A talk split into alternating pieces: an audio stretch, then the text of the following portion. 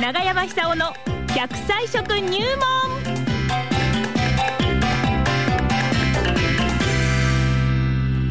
さあ、奈良浜出身、食文化史研究家、長寿食研究家、永山久夫さんに食のポイントを伺っていますね。今日はどんなお話が聞けるんでしょうかお電話つながりました。長山さん、おはようございおまはす。ようごおざはいます。ようございます。よろしく。くお願いしなまんかす。大雪だそうで大変ですね。ねはえ、い25センチぐらい積もってますよ、福浜通島。りもですよ。あ、そうなんですか。そうなんですよ。心配ですね。ねえ。はい。あうのん、実はですね、はいえっと、長山さんのふるさとの奈良浜町、はいはい。今ね、あのーえー全町避難、皆さん避難生活を送ってらっしゃるんですが、え原発の事故の後、避難区域では初めてとなります24時間営業のコンビニがですね、ええ営業を再開したんですよ。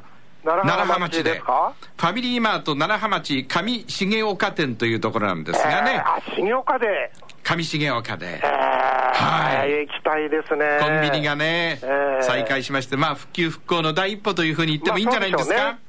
うんえ。えあ、それはよかったですね。よかったですよ、ええ特にね、野菜などが充実しているそうです。はあ、そうなんですか。いはいはいあー。はい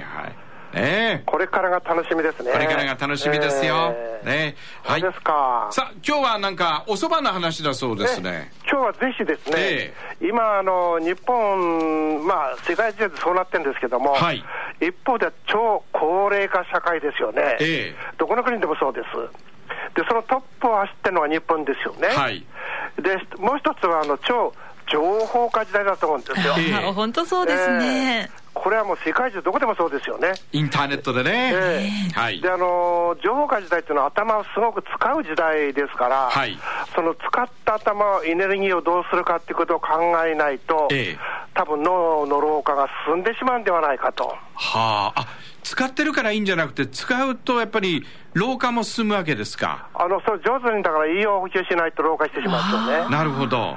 で、あのー使えば使うほど酸化します、つまり錆びるわけですよね。はいはいはい、つまりは食べるっていうのは老化ですから、ええだから酸化しないように並行して食べないと、逆に自分自分のあ老化を早めてしまうい。えっていう結果になると思います。え。はい。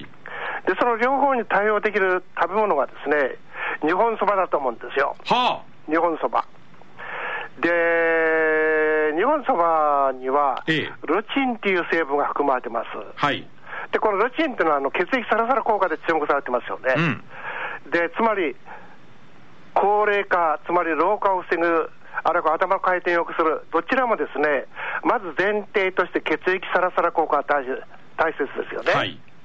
で、ルチンっていうのはあの、血液のサラサラだけじゃなくて、血管を丈夫にする働きもあります。えであの血管とか人間の細胞っていうのはあのコラーゲンが必ず含まれてますから、はいコラーゲンの効率をよく働いてもらうような取り方が必要になってくると。え。なるほど。で、それがですね、ビタミン C なんですよ、コラーゲンを活性化するのは。そうなんですか。ビタミン C ですか。そうええはい。このココラーゲンというよりあの美容効果高いですよ、女性、特にあの関心深いと思いますけども、ええええええあの非常にコラーゲン多い、少ないによって、ですねあの今度は肌の老化まで関係してしまう、はい。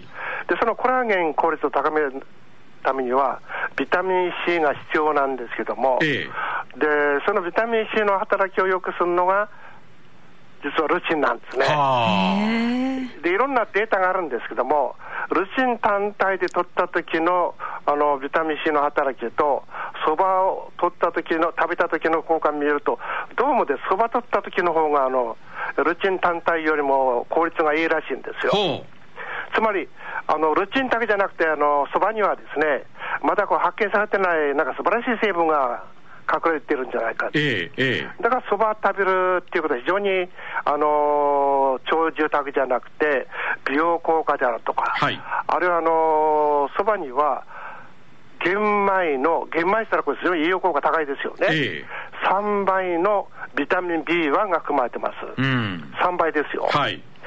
で、ビタミン B1 がないと頭の回転スムーズにいかないんですよね。ああ、そうですか。ええはい。ですから、情報化時代っていうのは、実はビタミン B1 をコンスタントに取らなければならない時代って言ってもいいと思います。ええ。で脳のエネルギーっていうのはあの炭水化物これは米にたくさん含まれてるんですけども、はいそばにも含まれてます。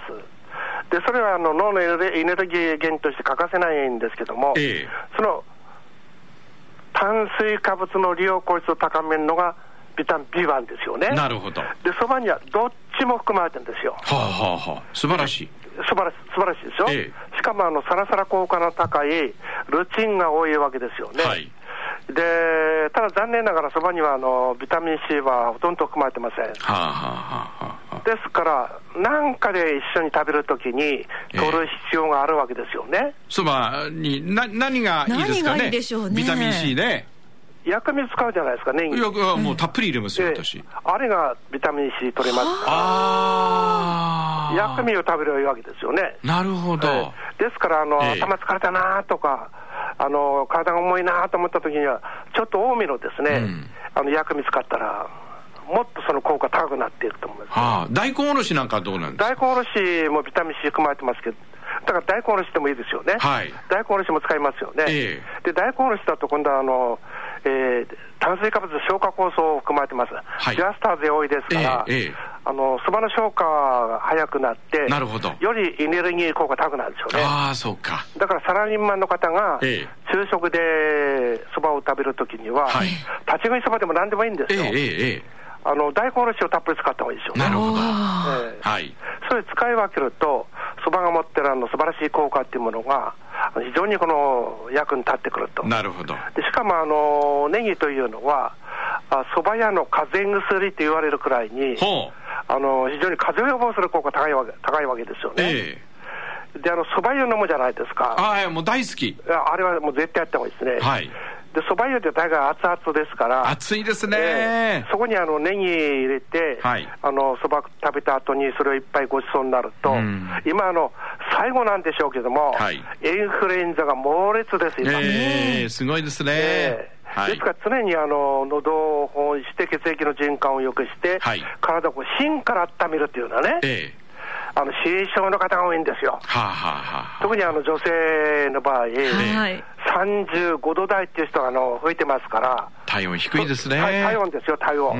んそうすると、これ、かなり免疫力低下してると思うんですそよ。うですねですから、お昼の時くらいですね、はい熱々のものを食べて、うんお腹の芯からこれ、温めるというのはね、はいはいはいそういう意味でも、あのそばというのは、ええあの役に立つしうん、そば、を食べた後のそば湯っていうのは、もっと効果高くなりますね。なるほどでルチンっていうのは、あの前にも言ったと思うんですけども、ええ水溶性、つまり水に溶ける性格がありますから、はいはいはい茹で汁のに移行してしまうんですよね。ええええええでそういう意味で、そば食べた後に、そば屋さんが必ずそば湯を出してくれるっていうのは、多分あれ日本人の地位ですね。うんそうか特にあの冬い季節、冬、寒い季節になりますと、はいどこでも必ず出します。うんつまり、お客さんに、この健康管理、えー大切よですよっていうサービスしてるんだと思いますよね。なるほどね。ええじゃあそろそろ、あの、そば食ってねそ。ばネギいっぱい入れて食わな。はいい、そうですもちろんあの、最後はそば湯で締めてね。そば湯を飲みたい。そうです。そうはですい、笑いますよ。笑いますよ。ありがとうあごりざいがとまうしたご。ざいました。風邪ひきませんように。はい、どうも失礼します。はい。